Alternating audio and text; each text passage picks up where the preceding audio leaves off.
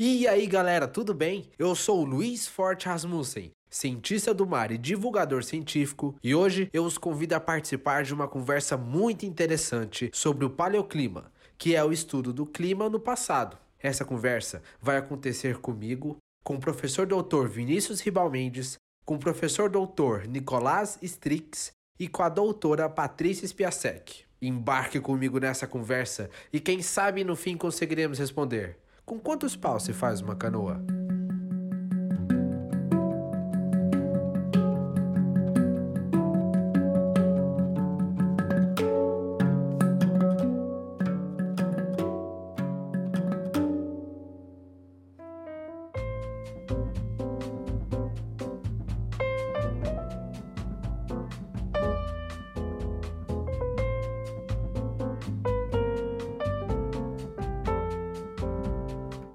Nicolás, você pode se apresentar pra gente, por favor? Falar de onde você é, qual a sua linha de pesquisa. Bom, pode ser. Então, meu nome é Nicolás Missailides Strix, é, eu sou formado em Geologia na Universidade de São Paulo e hoje atuo como professor desde 2016 na Universidade Federal Fluminense, no Departamento de Geoquímica.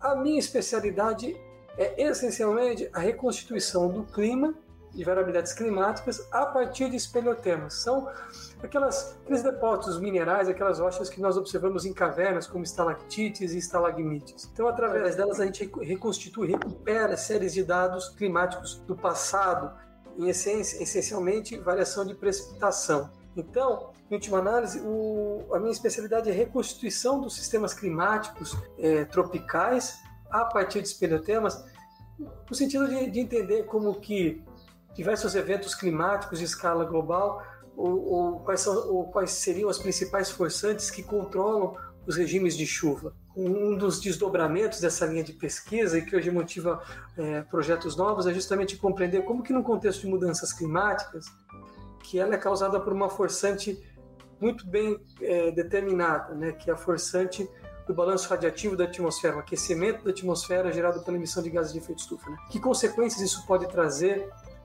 para o clima? E uma das abordagens é justamente olhar o passado, ver que como que é, forçantes equivalentes de perturbações da forçante radiativa afetaram a, o regime de precipitação. Então, com base nessas lições, como que nós podemos é, entender o que se projeta, o que, o que deve se desenhar para o futuro. Essa é como uma inquietação um pouco mais recente. Entendi, obrigado. E Patrícia, você pode se apresentar, por favor? O meu nome é Patrícia Piasek, na verdade é um pouco mais extenso que isso, mas eu utilizo o nome científico. Então, é Patrícia Piesek. E eu trabalho com. Eu vim trabalhando, né, do doutorado e agora no pós-doc com palinologia, né, que é o estudo de pólens no passado. Mas eu também faço uma interface com a galera de espelhotema ali, com o Nicolás. É, basicamente, no doutorado e agora, atualmente, no, no primeiro pós-doc que que eu iniciei, eu reconstruo a vegetação é, ao longo dos, no caso, no doutorado foi nos últimos 130 mil anos, na região ali de interface entre o que seria uma transição de vegetação entre a Amazônia, o Cerrado e a Caatinga, e vejo como é que a vegetação respondeu a essas variações climáticas nesse longo, extenso período de tempo. Agora, no, no pós-doc, eu estou trabalhando com essa reconstrução da vegetação em lagos andinos, para ver uma é, variação de tempo, uma, um período de tempo muito mais restrito, ali que vai de 1850, né, atualmente, até os dias atuais, no caso. Então, é, é um, uma faixa de transição ali exatamente do período industrial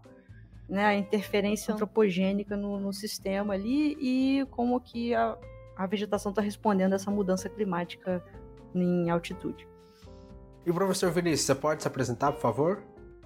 Sou Vinícius Ibal Mendes, professor da Unifesp desde 2018. Sou formado em geologia também no mesmo instituto que o Nicolás, ele foi meu veterano aí por um ano.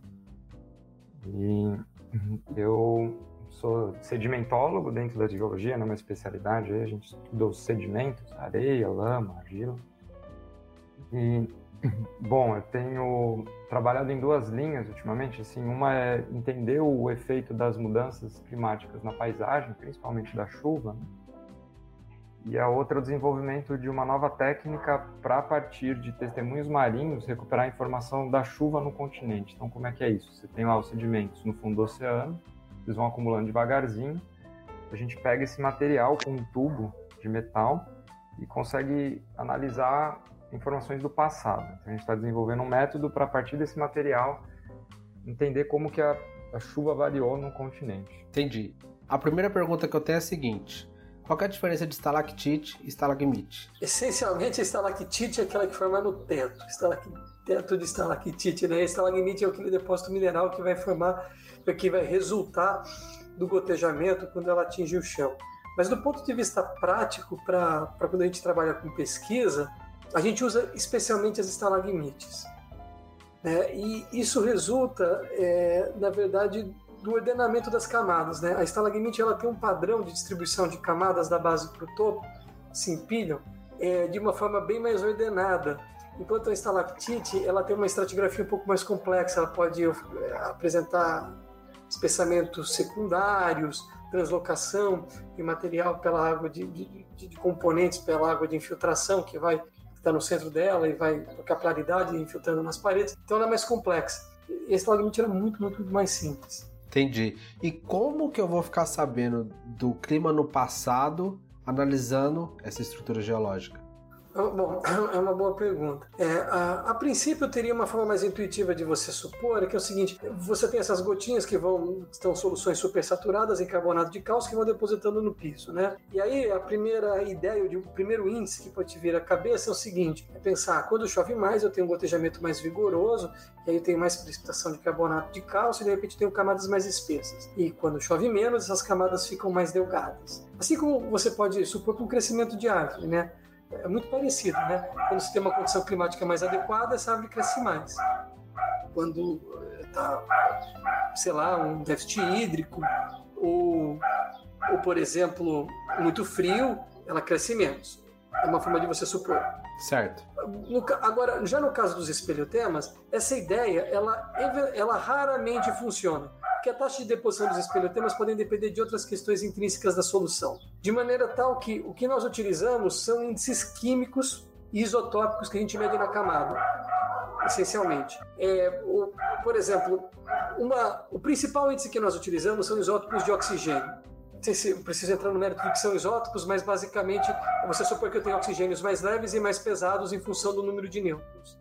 Né? Um elemento químico é definido pelo, por base no número de prótons e, e os isótopos são elementos químicos que têm mais nêutrons, né? Então tem, por exemplo, oxigênio 16, que é o mais comum, 17 e o 18. Assim como o carbono, normal o carbono 12, só que você pode ter carbono 13 e 14 que derivam de números diferentes de isótopos, né? de, de, de nêutrons. Então, o mesmo acontece, a mesma coisa ocorre com o oxigênio.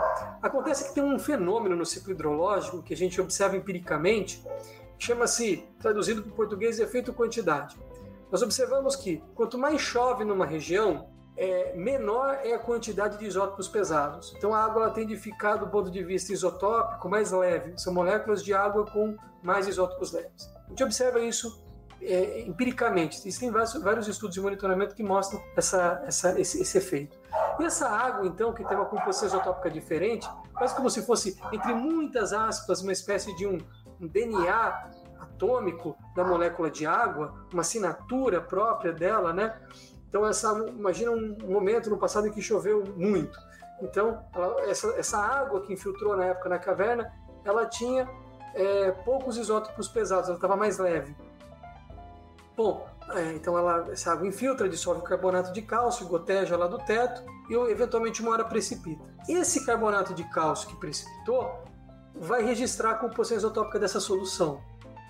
E, e, então, basicamente, o que a gente faz é nós amostramos micro é, alíquotas de carbonato de cálcio ao longo do eixo de crescimento de uma estalagmite e analisamos a composição isotópica. Existem equipamentos hoje muito sofisticados que conseguem fazer dezenas de amostras por dia, mais de 50 amostras por dia. Então a gente vai vendo a variabilidade da composição isotópica. E é basicamente assim, essa é a principal forma, não é a única, mas é a principal.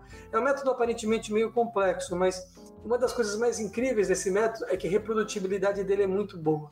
A gente vai para diversos locais, esses espelhotemas eles tendem a mostrar padrões de variabilidade da composição isotópica, que em última análise reflete a chuva de forma muito consistente. Então é basicamente essa a principal forma. E aí a gente pode fazer isso com resolução muito elevada. Isso torna o espelhotema bem especial nesse sentido. O que é essa resolução, por favor? é o intervalo entre, entre amostras. É, então, por exemplo, com o espelhotema, eu consigo chegar no limite de uma, o que a gente chama de resolução é, intraanual, como se fossem meses.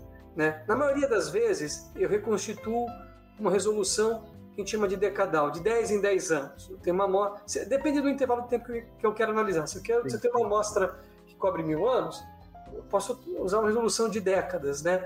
Agora, uhum. eu posso fazer espaçamentos muito pequenos amostrais e ter resoluções quase de um ano. O limite seria subanual, isso é raro. Entendi. Mas resolução anual não é raro de conseguir. Isso torna o espelhotema um depósito raro dentro das principais matrizes é, geológicas disponíveis para reconstituição ambiental. É difícil pensar em uma outra matriz geológica que eu consiga uma resolução tão elevada. Vai, que me vem na cabeça agora são os corais. Uhum. Mas para além deles, são raros os exemplos. Depósitos lacustres muito raramente chegam nisso. Né? Marinhos, então, nem se fala, isso é mais difícil. E Patrícia, como que eu vou olhar para o clima do passado, para as plantas e para o pólen? Como que funciona? Na verdade, é mais ou menos assim. Primeiro, você, conforme Vinícius tinha dito, da questão de sedimentos marinhos, vou usar isso como exemplo, que é os rios eles vão desaguar no oceano e eu estou falando do sedimento marinho porque foi meu objeto de estudo no, no doutorado. E vão carregar com eles a, a quantidade polínica de, de, pólen, no caso de angiospermas, que vai é, ao longo dos anos sendo, sendo dispersado ali. Então, esse material vai sedimentando lentamente no fundo do oceano. E quando a gente coleta aquele testemunho de sedimento, faz as amostragens em centímetros, e, e a datação. Após essa, essa prévia, a gente identifica dentro da depois do tratamento das amostras, a gente identifica tipo cara crachá os tipos polínicos pela sua morfologia mesmo. E a gente agrupa eles em, em condições de bioma, vamos botar assim. Então, um, um, um, sistema mais de floresta tropical, um sistema mais de cerrado, você faz esses agrupamentos. Conforme o, um agrupamento prevalece sobre o outro, você tem uma tendência de, de mudança é, hidrológica, vamos botar assim. É, a gente consegue ver esses efeitos na vegetação é, acontecendo espaçadamente ao longo do tempo e relata-se que um, um bioma consegue mudar é, de forma mais categórica, assim, com um espaçamento de mil anos, 500 anos, principalmente com material marinho, porque é mais difícil de você ter uma resolução alta por causa dessa sedimentação. É, essa sedimentação tem que acontecer. É, é, é, mais difícil do que um lago, por exemplo, que você tem um aporte muito mais significativo de pólen ali. Então é, é aceitável para materiais marinhos uma transição dessa, dessa vegetação sendo marcada ali em escalas milenares. E professor Vinícius, como é que você faz para olhar para o passado? Bom, Luiz, tem duas formas principais, assim, depende, acho que vai ficar bem nítido que a resolução é sempre uma questão importante, né? Quando, por exemplo, a gente compara, que o Nicolás falou, que às vezes no, na, no espelhotema ele consegue pegar duas amostras no mesmo ano, né? Quer dizer, você consegue uma amostra tão pequena que você, dentro de uma camada você tem ali duas informações do mesmo ano, quando a gente pensa no testemunho marinho, às vezes uma amostra sua, ela engloba 50, 100 anos, porque você crava uma seringa ali no material e você tem ali 50 anos de história que você vai misturar e analisar junto, né? Então, isso a gente tem uma resolução menor. Mas hoje a gente tem usado, né, está desenvolvendo um método para, a partir dos grãos de quartzo, fazer interpretações sobre a chuva. Por que o quartzo? Né? Porque ele é muito abundante, então é fácil de trabalhar com ele. Mas dependendo do lugar de onde ele vem, ele tem uma característica diferente e a gente consegue captar isso. Então a gente consegue dizer onde estava chovendo mais onde estava chovendo menos, dentro de uma mesma bacia. Isso tem se mostrado um, um resultado bem interessante. Outra forma também de olhar para o passado, aí olhando para o continente, é ver como que essas alterações, né, por exemplo, o Nicolás falou, a Patrícia, né, que podem mexer com a vegetação, com essas, essas alterações da chuva, como que elas mudam o relevo, né? como que elas mudam ali a erosão. Então essa seria uma outra forma também. Então de certa forma assim, de um lado a gente está procurando evidências das mudanças na chuva, por exemplo com os espeleotemas, e no outro assim os efeitos, né? Como que a chuva ao alterar, mudou a paisagem, mudou a vegetação, um pouco dessas duas coisas. E como que a, as três pesquisas de vocês conversam? O que sabe-se hoje na academia especializada nesse tema de como era o clima no passado? E por que, que a gente precisa saber do clima no passado?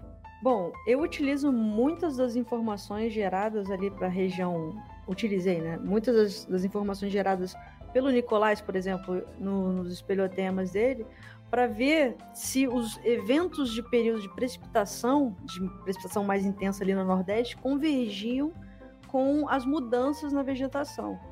E, e para nossa nossa é, grata surpresa, vamos dizer assim, de fato existe, existe uma correlação bem significativa ali com períodos mais úmidos e o aumento de uma vegetação de, de vegetação tropical mais densa, no caso, né? E eu acho que isso é uma forma boa de fazer a, a correlação. Eu acho que é uma coisa. É, é, como quando você olha a climatologia atual, né? Quando você vai descrever o clima, você não vai trabalhar com medidas só sobre o continente ou só sobre o oceano. Você vai procurar especializar suas medidas, né? Então, é como na meteorologia. Ah, você tem uma variação de chuva, sei lá, numa região do Brasil. Você também vai buscar olhar nos oceanos para ver como, quais são as temperaturas, essas massas de ar, né?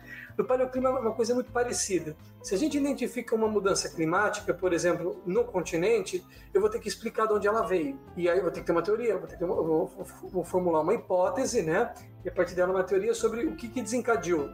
E aí eu vou procurar correspondências com essa hipótese nos registros marinhos, né? Porque vem um exemplo conectando aqui o trabalho da Patrícia, então vamos supor eu estou reconstituindo o clima com base em espelhotemas, a precipitação, e eu vou identificar fases muito secas e outros momentos algumas fases muito úmidas. E eu vou supor, puxa, será que essas variações eh, hidrológicas tiveram um reflexo no bioma, na vegetação? Será que é, esses ecossistemas eles eles sofreram? Qual é a resiliência, por exemplo, de uma mata atlântica ou de uma vegetação de cerrado ou caatinga a mudança, essas mudanças climáticas que ocorreram no passado?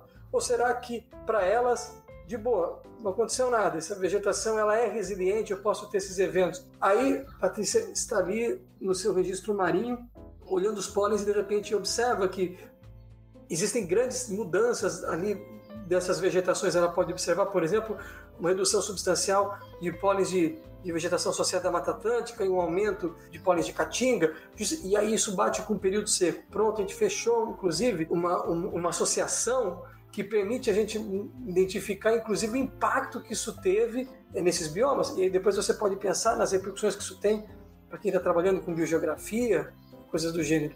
Igualmente, se ela estivesse procurando algo associado à temperatura, eu poderia ver se, ah, será que esses eventos climáticos que eu identifiquei no continente têm correspondência com mudanças de temperatura? Então, é, vamos supor, se por mesmo período eu tenho uma mudança de temperatura no Atlântico, já posso supor, então, como o sistema climático está se adequando sei lá, ficou mais quente, o Atlântico é, tropical sul, eu posso supor um favorecimento de uma zona de convergência intertropical um pouco mais para sul, mais convergência de umidade para o continente, fortalecendo o sistema de monção sul-americano, a gente realmente começa a entrar dentro da climatologia. Então, é, elas são, elas são fundamentalmente complementares. Tá? essas coisas têm que se conversar.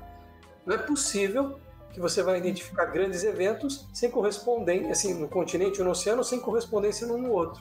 E quanto mais inferências você tem, você consegue estabelecer um cenário desse quebra-cabeça mais robusto para poder contar a história de como é que o clima mudou no, no, passado e as suas repercussões. Por exemplo, um outro trabalho que converge bastante a nossa área aqui é, por exemplo, é transporte de sedimentos ou de carreamento de, de, de sedimentos para o oceano. Períodos que tem a grande aporte de material sedimentar no, no oceano normalmente estão associados a, é, a, restrições hídricas que antecedeu, né?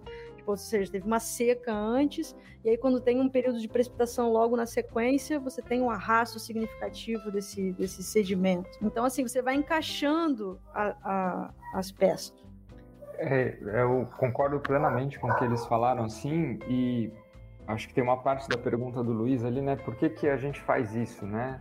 Bom, porque a gente gosta, mas ninguém paga a gente só porque a gente gosta, né? Então, eu acho que um tem dois grandes motivos que eu enxergo assim para a gente estudar o clima do passado. O principal, talvez hoje, seja que pensa assim, a gente tem aí, está falando em aquecimento global, projeções, esse ano começou a sair mais uma parte do relatório do painel intergovernamental sobre mudanças climáticas, o IPCC, e aí você tem lá um monte de modelos com projeções.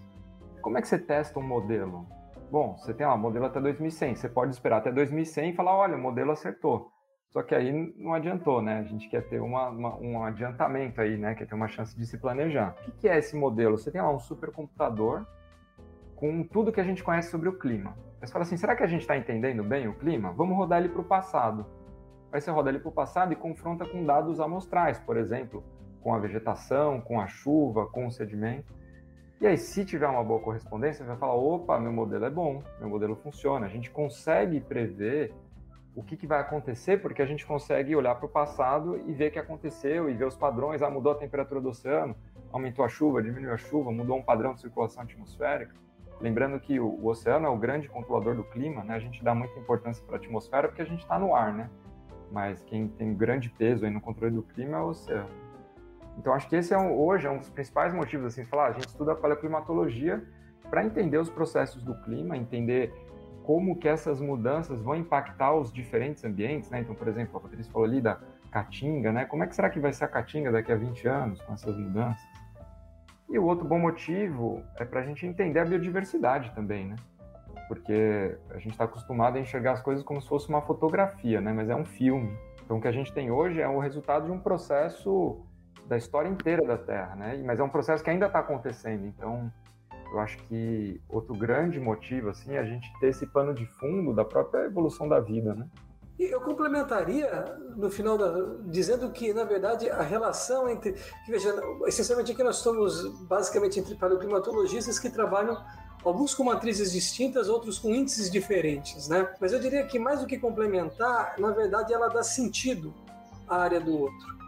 Porque, de novo, aquele ponto, não adianta identificar um evento e, e, e, esse evento eu acho só no continente, não tem correspondência com mais nenhum outro ambiente, então o que, que eu estou vendo? Sim. Parece algo perdido ali no continente que não consigo explicar de onde veio, não se relacionou com nada, nem com vegetação, nem com mudança de temperatura. Será que eu estou vendo algo realmente significativo? Então, a gente compara os nossos dados. Os artigos são basicamente gráficos comparativos de do que você achou com o que o pessoal tem achado nos diferentes ambientes. Ajuda a validar, né? Porque a gente tem uma série de incertezas aí que a gente não gosta de admitir quando a gente fala, né, Nicolas? Mas é, é bom comparar também porque se as coisas não baterem, deve ter algum problema aí no caminho, né? Exato.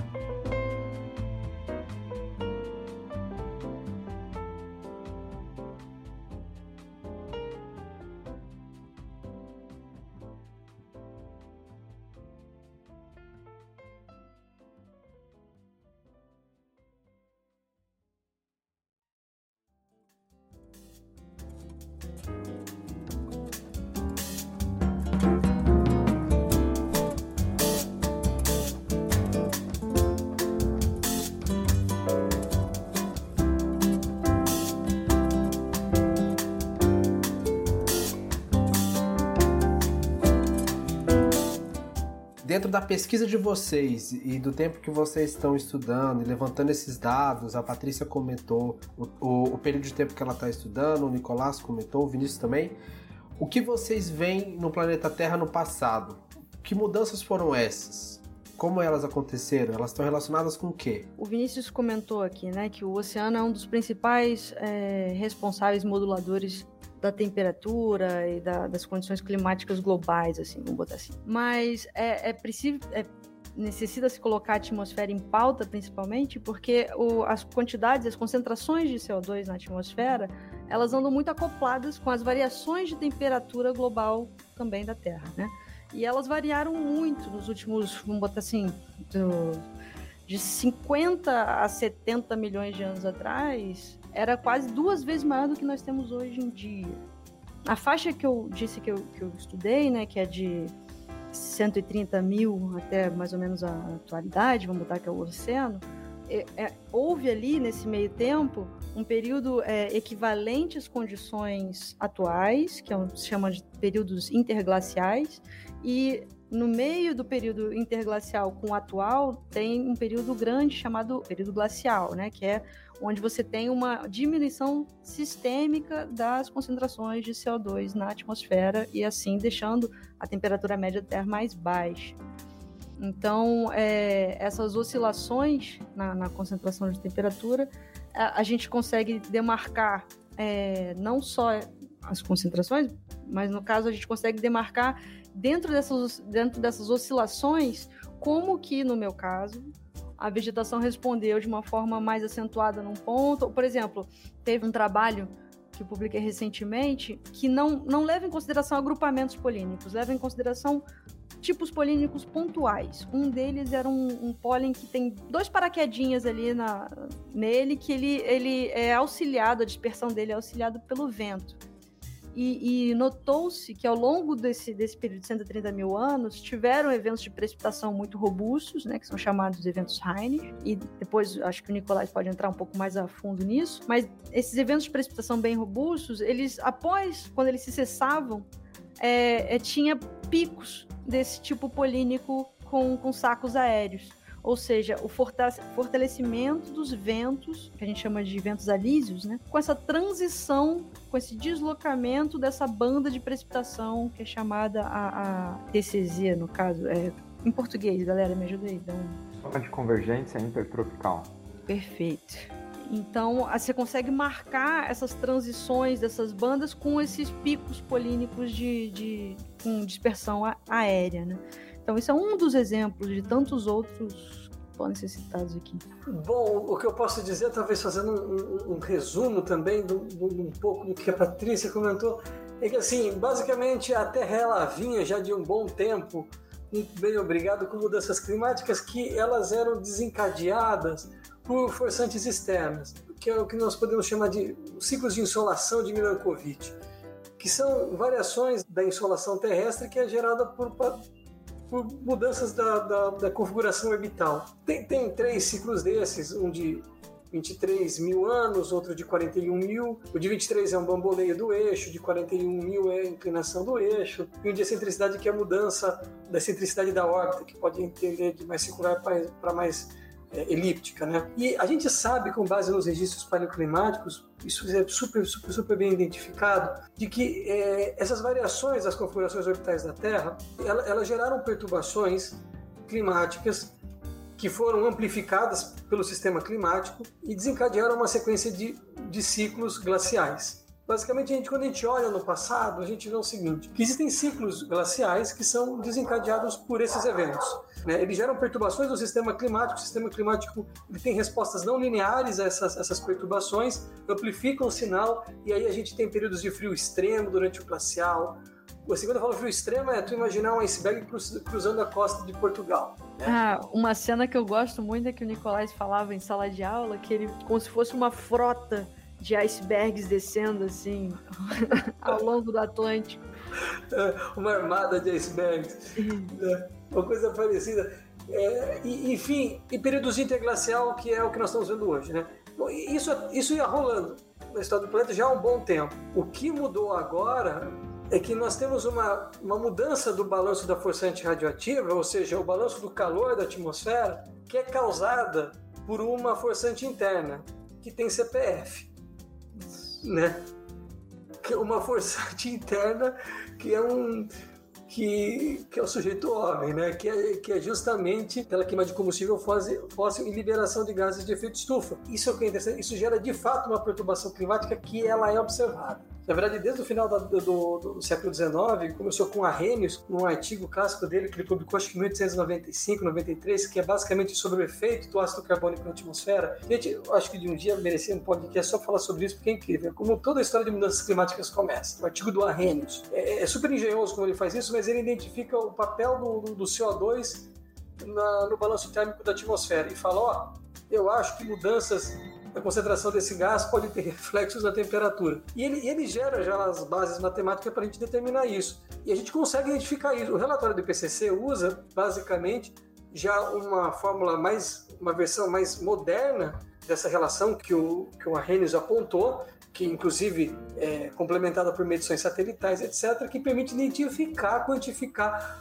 o quanto que esse CO2 gera de mudança de temperatura e, comparar com o que nós estamos observando de mudança de temperatura. Então, assim, matematicamente, é, as bases físicas para isso é uma coisa que está muito bem estabelecida e a gente vê isso. Então, o que mudou foi isso. Nós temos é, realmente, o que nós observamos ao longo do século XX é algo notório, pelo menos dentro do ciclo de glacial aí, que já está alguns milhões de anos operando, é, é uma atmosfera que começa a mudar por uma forçante interna e, e, e que, que somos nós. Acho que isso traz até uma, mais uma perspectiva da importância né, da paleoclimatologia. A gente está falando aí, né, que nem a Patrícia falou, Nicolás, em escala de 100 mil, 200 mil, 300 mil anos, e essa variação que a gente enxerga hoje é sem precedente nessa velocidade. Então, até para isso serve também, né? Para a gente conseguir separar o que, que é efeito natural do que, que é efeito causado pelo ser humano. Eu só vou gente... pontuar que é exatamente isso que vocês estão falando, mas só vou pontuar que é sem precedentes desde que o ser humano está na Terra. Porque em outros períodos, que, onde não tinha ser humano, tinha lá é, lagartixas gigantes que, que só estavam ali porque tinha uma condição muito mais aquecida, né? é, a condição de CO2 era completamente diferente, era muito mais aquecido realmente. Então, com o ser humano na Terra, em condições que nós estamos habitando, é sem precedentes. É, rompemos os 400 ppm. É, inclusive nessa época a geografia era outra, né? Os continentes todos juntos. É. Mas é bem pontuado, né? A gente está falando dessa escala dos últimos milhões de anos. Que para a é, Terra in... não é muito, mas para o ser humano é bastante. Inclusive, os negacionistas do aquecimento global utilizam essa informação contra, contra querer mudar, contra querer é, é, mitigar as emissões de CO2, porque eles falam, não, a Terra já suportou, mas não tinha ser humano naquela época, meu amigo. Então, assim, é, é preciso pontuar isso porque é um contraponto a, a argumentos falhos, entende? Uhum. Pois bem. Fora que outra coisa que a gente observa que é notável nesse, nesse, nesse argumento do, dos antiaquecimentistas, se podemos colocar nesses termos, é que, por exemplo, eles vão argumentar que, ah, que é justo aquilo que a Patrícia colocou, que você, a Terra testemunhou outros eventos climáticos abruptos, mas é que mesmo esses ciclos glaciais são gerados por perturbações da força antirradiativa, da insolação, que são muito pequenininhas, muito pequenininhas. E a gente percebe que é, a, a, glaciação ela, ela só é desencadeada por uma série de reações, não, assim, por uma série de feedbacks positivos. Uma perturbação que você gera no sistema que gera um efeito cascata que desencadeia o evento. Então, isso na verdade lança um alerta vermelho. Olha, quando eu gero uma pequena perturbação no sistema climático, eu posso disparar, tipo, sabe aquela ideia de efeito borboleta? Assim, para a gente não entrar muito em detalhes exatamente de, de, de que mecanismo estamos falando, porque isso tomaria muito tempo, mas assim, é, isso mostra que, olha, é, é isso é, é alarmante. A gente está gerando uma perturbação que pode, inclusive, desencadear é, outras perturbações que vão se somar e a gente vai entrar numa retroalimentação positiva é, violenta. É isso que o Nicolas está falando hoje é muito discutido na paleoclimatologia, né? Esses limiares críticos, é um ponto a partir do qual você não tem mais retorno, né? Imagina que você está empurrando uma bola por cima de um morro, assim, a hora que você passa o morro e vai para outro lado, a bola começa a rolar, né? Você não segura mais.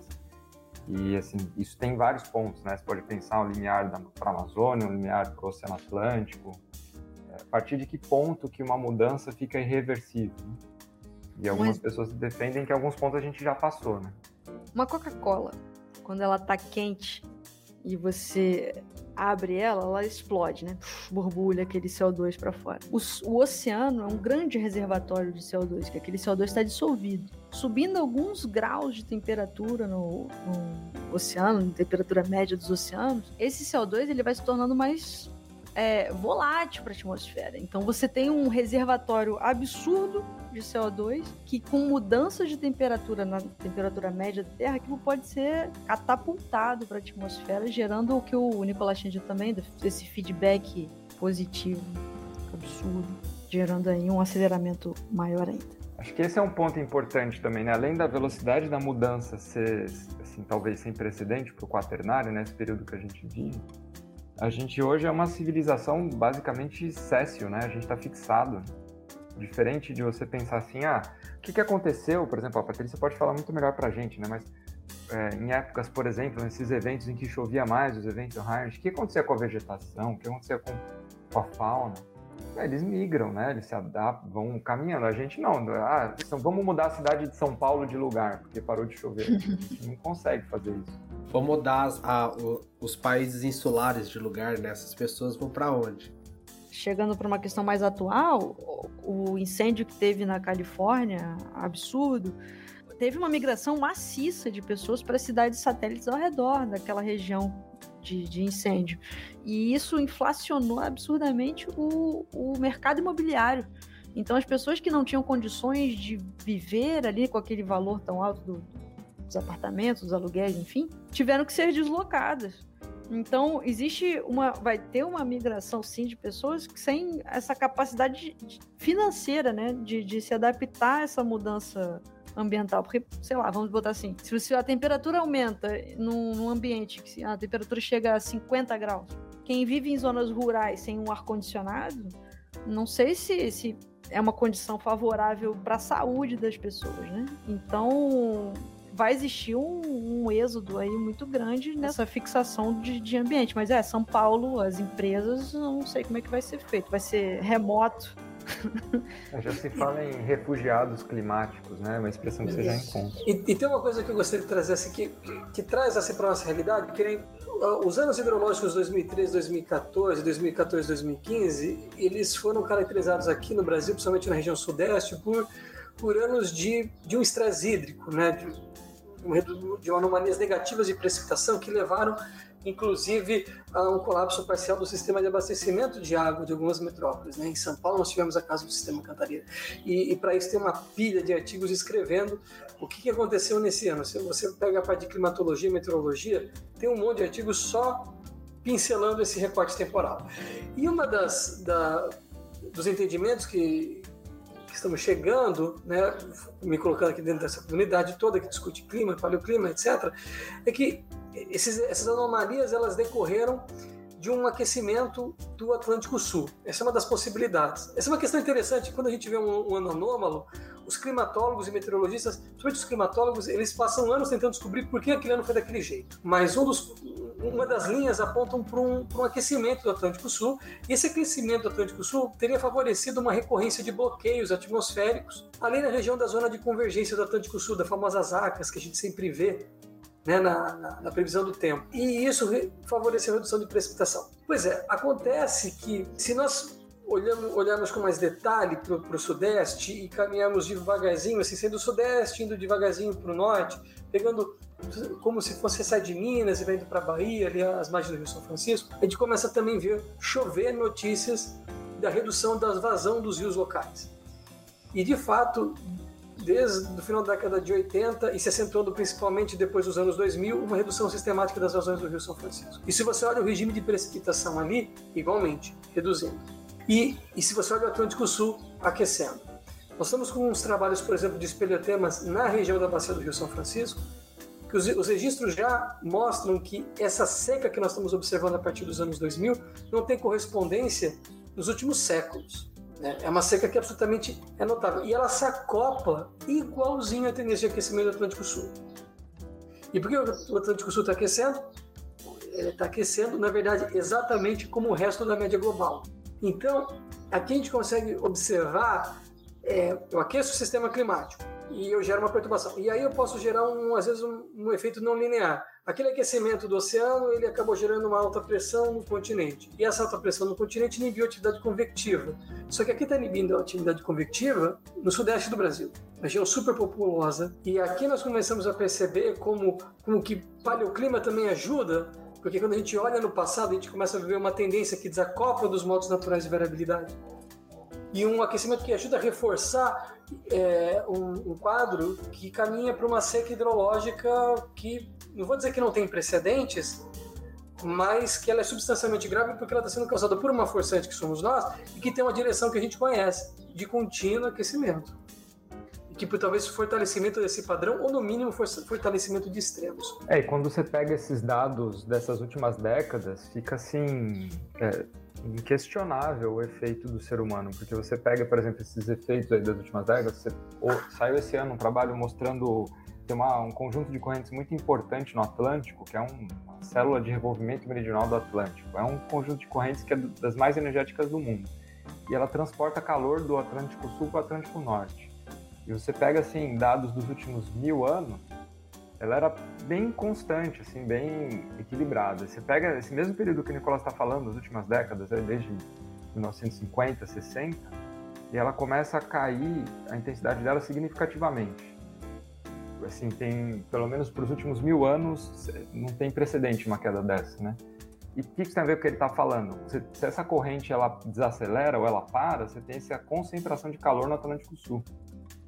Então, você vê como está tudo ligado, né? E, e, e, as coisas se interferem.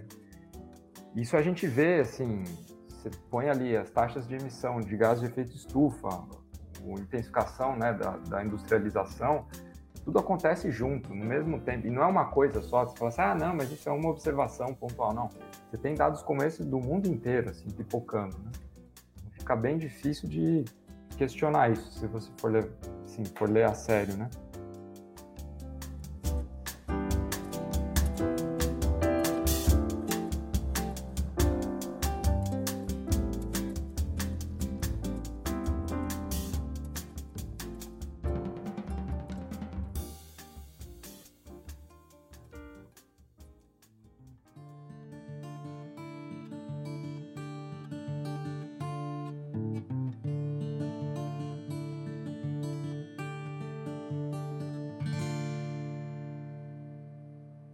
Tá muito bom, mas a gente começou a entrar no tema do próximo episódio. Então, para a gente terminar esse aqui, para concluir, gostaria de agradecer a todos vocês que participaram. Vocês estão convidados para o próximo e para os demais episódios sobre geologia, que eu sou um entusiasta, gosto muito do tema. O professor Vinícius é responsável por isso, as aulas dele eram muito legais. Então eu gostaria de pedir primeiro para você, professor Nicolás, se algum dos nossos ouvintes seja ele entusiasta também ou esteja cursando um, uma graduação e queira entrar em contato com você para sugerir uma pesquisa ou para tirar alguma dúvida, como que ela pode entrar em contato contigo? Opa, principalmente a partir do meu e-mail, que é strix, s t r i k i s arroba gmail.com. Inclusive estou à procura de alunos de mestrado, doutorado, pós-docs potenciais, com essa crise deu uma, uma sumida. E quem quiser trabalhar com essa área fascinante, o paleoclima e das mudanças climáticas, estamos aí. E Patrícia, você, como que alguém pode entrar em contato com você? Ah, também pelo meu e-mail, que é Piasec Patrícia, vou traduzir também o Piasec, que é P-I-A-C-S daquele joguinho, E-K patricia.gmail.com. E você, professor Vinícius? Quem não conhece, meu e-mail também, vrmendes.unifesp.br. Quem se interessar, for aqui da Unifesp, a gente tem uma UC que chama Geologia do Quaternário, a gente trata bastante desse tema. Boa parte das aulas eu tenho colocado no YouTube, quem quiser assistir depois procura lá, a gente deixa o link aqui também. Aborda bastante disso que a gente conversou aqui hoje. Perfeito. Então é isso, professores. Muito obrigado pela presença de vocês e até a próxima. Obrigado. Eu agradeço. Obrigado. Bom. Foi eu que agradeço. Muito obrigado.